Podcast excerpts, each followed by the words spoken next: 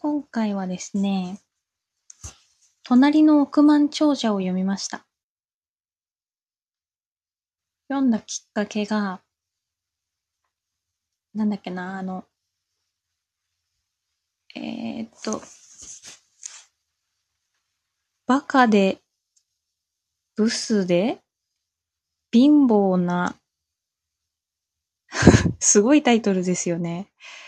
あなたのために書いたので読んでほしいみたいなやつ。ちょっとそれを読んだんですよ、まず。その中に、隣の億万長者を読めと書いてあったので、参考までに読んでみました。あ、バカ、ブス、貧乏で生きるしかないあなたに愛を込めて書いたので読んでください。藤森かよ子さん。これを読んだんですよ、まずね。死ぬ瞬間にあなたが自分の人生を肯定できるかどうかが問題だ。これね、衝撃のタイトルですよ。私自分のことをブスだと思ったことは、あの、あんまりないんですけど、鏡をずーっと見つめてると、あ、あ、私思ったほど可愛くないなっていう瞬間は多々ありますね。で、バカっていう部分に関しては、あのー勉強できるできないっていう点では、できなくはない。けれども、生きるという点に関して言えば、かなりバカであるという自覚はあります。で、貧乏っていう点に関しては、特に自覚がありますし、事実です。なので、めちゃめちゃ響いて手に取ってしまいましたよ。すごい具体的な対策が書いてありましたね。あの、変に自分を認めてあげようよ、みたいなことではなくて、あの、避妊薬はこうやって入手しましょうとか、そういう具体的な話があります。うん。そうなんですよ。で、その中で、隣の億万長者、お金に関してだけ言えば、これだけ読んでおけばまず OK だと。いうことで、読んでみたら、そう、あの、良かったです。あの、やっぱこうだよねっていう。サクッと言っちゃえば、うーんと、真面目に節約している人が勝つみたいなことですね。まあ当たり前のことなんですけど、収入より支出が上回っちゃったらお金はたまらないと。収入に見合った支出とかじゃなくて、収入が多くても何しても全然変わらず支出が少ないっていうのが基本ですよねっていう感じの結論でした。で、よくお金持ちの人って破天荒なお金の使い方をしているイメージがありますけども、億を超えるお金持ちの人は全くそうじゃないっていう研究結果を淡々と示していく本なんですね。何億も持ってる人が普通の住宅街にぴょろっと住んでて見た目も全然普通で掃除のおじさんとか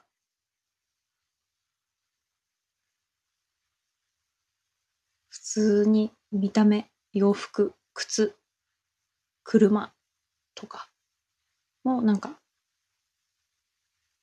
全然お金持ちに見えないっていう人がほとんどなんだって。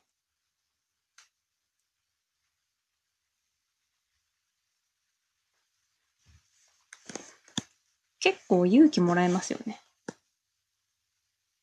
で、それが基本だから、全然気にすることないと。そんな派手に高級車乗り回したりする必要ない。したかったらすればいいけど、だから基本的には支出を下げるのが大事。まあ全部大事だけど収入を増やす大事だし支出減らす大事だし同じくらい大事。でも支出が増え、うんと収入が増えても支出が減らないと意味がないと。で、よくそのお金に関するコンテンツってあると思うんですけど、固定費を下げるっていう対策はやっぱり鉄板ですよね。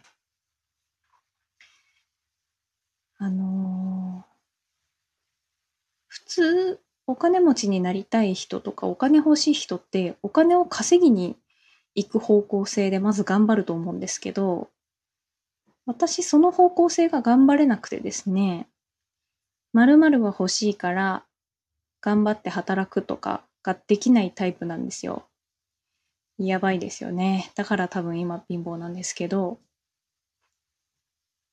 だって好きなアーティストのライブに行きたいそのチケットを買いたいからバイトするとかができないんですよ。これ言うと結構友達とかにはって言われるんですけど、友達は海外旅行行きたいからバイトたくさんするとか、働くのきついけど、働いたらお金入ってきて海外に旅行行けるから全然辛くないよっていうタイプが多いんですね。私その感覚がね全くなくてお金ないなでも海外旅行行きたいなって思ったらお金ないから行けないなで終わるんですよ行こうとしないというかその願望を取り下げるっていう方向に行っちゃうんでだから多分そこまでやりたいと思ってないんでしょうね本当にすっごいやりたいことだったらやってると思うんで。だからライブとかも多分別に行かなくていいやって思ってるんだと思うんですよね。で、そういう私みたいなやる気のない稼ごうっていう野心が全くないタイプは固定費を下げる方向性が得意です。例えば格安 SIM とか携帯料金を下げるとか。昔は携帯料金月1万とかで言ってましたけど、今は無料ですね。まあ1年間限定で楽天モバイルのアンリミットが1年無料だったんで、それをやってます。でこれ iPhone が対象外だったんですけど、iPhone の新しいのだけ OK で、私は、えー iPhone SE 第一世代の一番古い SE なんですけど、無理やり、あの、頭のいい人たちが用意してくれた方法でやってみたら、無事開通したので、1年間無料で使わせてもらってます。でも、その、その楽天モバイルの前は IIJ ミオっていう格安 SIM で、2000円はオーバーしない状態でしたね。毎月。あとは、えーっと、保険料とか、生命保険とかは、下げに下げて、2980円とかにして、これもね、昔1万円ぐらい払ってたんですよ、月。社会人、正社員やってた時は。結構負担なんでね、やめまして、3000円に抑えて、あとは、えーっと、火災保険を見直すきっかけで、あ、火災保険きっかけで楽天の経済圏に移行しましたね。いやー、これがね、苦渋の決断というか、私は Amazon が好きなんですよ。だってデザイン見やすいですしね、使いやすいし、プライム会員だし。で、Amazon カード、クレジットカードも Amazon に全部統一して、1枚だけにして、全部の支払いをそこに集約させて、ポイント貯めて、Amazon 経済圏の中で行きたいなと思ってたんですけど、Amazon って保険とかがないんでね、そこがちょっと残念なんですけど、あったらあったでまあ怖いですけど、楽天の方にその火災保険があったんで、そっち使うことになったら、いや、それ以前にずっと嫌だ、嫌だって思ってたんですけど、楽天のサービスを使うこと自体をずっと避けてたんですけど、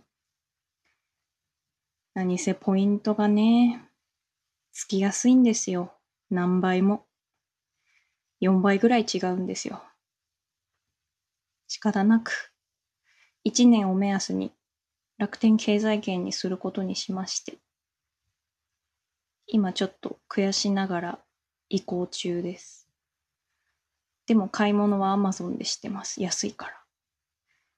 楽天高いんだもん、楽天市場。なんでみんなあれで使えるんだろうって思ってますけど、市場以外のサービスをいっぱい使ってるんでね。で、固定費を下げに下げ、家賃も下げ。ペットか物件に引っ越したけど、家賃は下がってますね。なぜなら、都心から離れたからですね。やっぱ都心は高いですよ。だって普通に電車で行ける距離だったら、家賃安い方がいいですよね。で、私の出費の一番大きかったのが、書籍？本はね、金に止めをつけるなって昔から自分に言い聞かせて買いまくってたんですけど、ちょっとそうも言ってられない経済状況になってしまったので、本は図書館に頼ることにしました。うちの親がですね、本めっちゃ持ってる人たちで、バンバン買うんですよ。でも、バンバン本、図書館も使うっていう感じだったんで、まあ、考えてみればそれでもいいかっていう。いつも新しい本ばっかり読みたいわけじゃないんだよね。古典とか昔出た本とかが多いので、全然問題なく。図書館になければ買えばいいわけで。あとは、自分の楽しみというか、潤いのために、Kindle Unlimited にしようかなっていう。ただこれもね、ちょっと意地悪なんですよ、Amazon が。Kindle Unlimited 登録して、1年ぐらい使ってたんですけど、ちょっと月額厳しくなったんで、解約しようと思ったら、半額でどうですか？みたいな提案が来るんですよね。解約中に。解約の手続き中に。これもっと早く解約の手続きしてたら、もう1年ぐらい半額で使えたの？っていうの気づいちゃって、そういうのずるいよって思いながら解約したんですけどね。たまに再登録も対象で2ヶ月99円とかのキャンペーンやってる時あるんで、それ狙いでまた登録しようかなって思ってるんですけど、読みたい本が結構アンリミ対象の本が多いんで。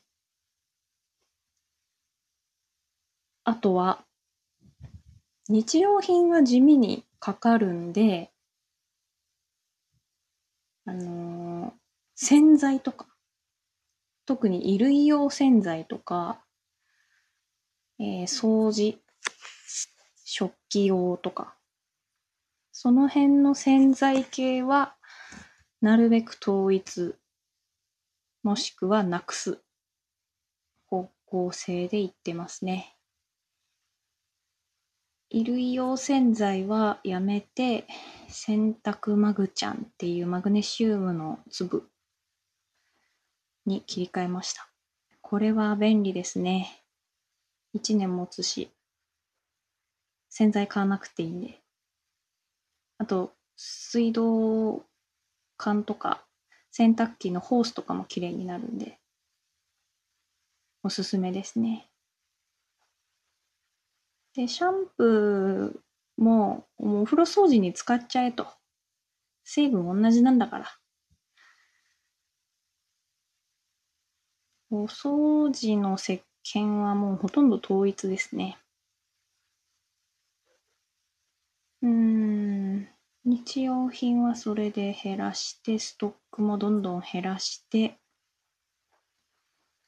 だいぶシンプルになってきましたね。そう、なんかね、複雑にすると良くないんですよ。だから楽天も複雑なんでね。うん、やっぱ1年経ったら Amazon かな。統一するかな。もうクレジットカードを2枚持ってるっていう時点で私にはもう耐え難い苦行なんで、本当は1枚がいい。本当はね。でも今回は致し方なくポイント狙いでスタートしましたけど。あと、洗顔料もやめたんで、化粧品代も浮きますね。あれです。ベビーオイル洗顔にしました、最近は。ミニさんっていうインテリジェンスケアを提唱してる方がブログやってるんですけど、ツイッターもやってますけど、音声配信もやってますね。ベビーオイル洗顔始めて、今、鼻の黒ずみ毛穴を何とかしようと思ってて。ベビーオイル500円ぐらいですからね。ありがたいですよ。で、1本でもうなんか3ヶ月ぐらい持ったりするんでね。ありがたい。で、日焼け止めはこれも安いので500円ぐらいのでグリセリンフリーので毛穴が詰まりにくいっていう極力下げてますね費用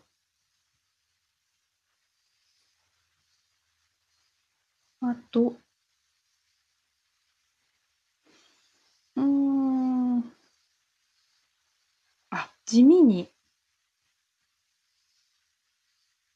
スマホの充電器とか、今使ってんのが iPhone なんですけど、あの、純正品じゃない充電器ってすぐに認識しなくなるんですよね。Apple 認証であっても。なので、1本1000円ぐらいので何回も買うことになっちゃったりして、そうなると純正品買った方が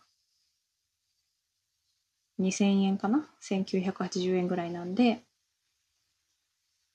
結局は純正品の方が安く上がるっていうのもあったりして純正品にしてますね。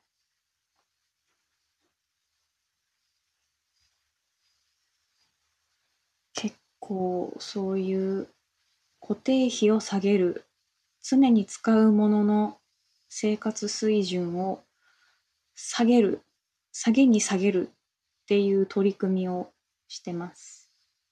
それで楽しいのって聞かれるんですけど、楽しいですね、私は。えっ、と、よく、限界生活にチャレンジしてる人たちって、ワンステージ前の生活水準にしようっていうのがキーワードなんですよ。例えば社会人だったら大学生の時の生活水準。大学生だったら高校生の時の生活水準。高校生だったら中学生、中学生だったら小学生っていう感じで、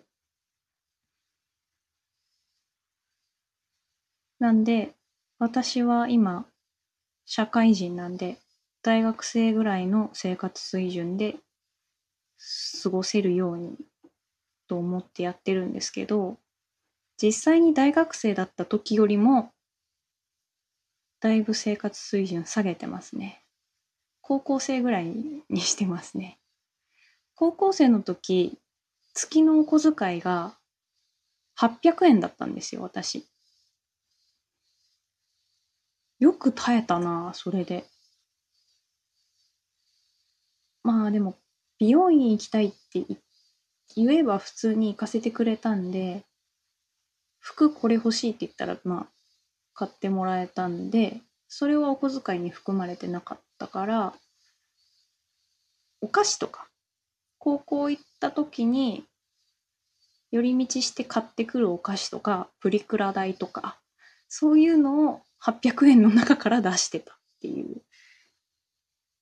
えー、プリクラ400円なのに？足りてたのか？すごいな。今も割とそうですね。月に自由に使えるお金1000円とかにして、ギリギリ生活してますね。で、私が楽しいのって自分でコンテンツを作って発信することなので、消費よりは創作が好きなんですよね。消費はなんかね、好きな時もあるけど、あの、なんか虚しくなりますからね、消費生活ずっとしてると。っていうね、固定費を下げる。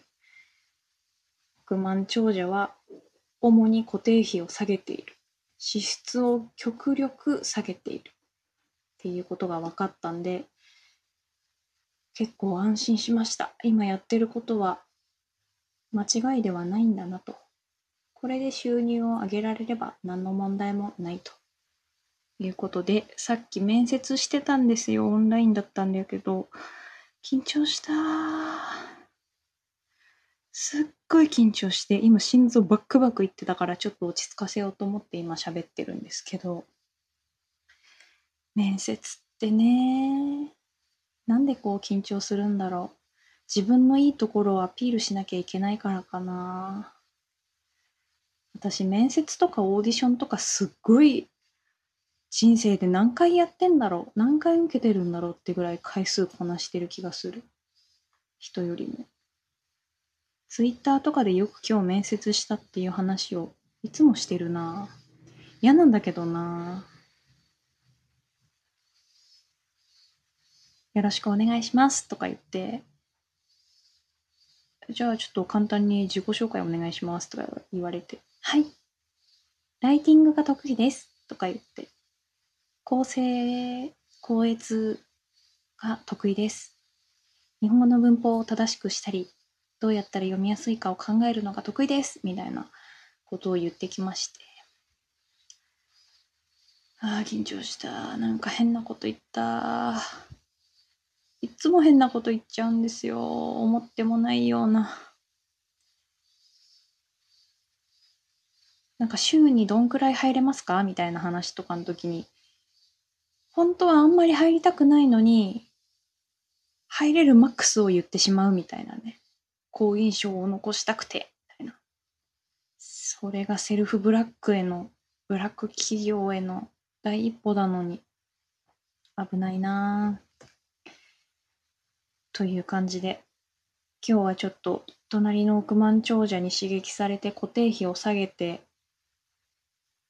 まあそれより前から下げてましたけど、隣の億万長者を読んで今まで固定費を下げてた行動が間違いじゃなかったと判明したお話でした。また次回もお楽しみに。おせんでした。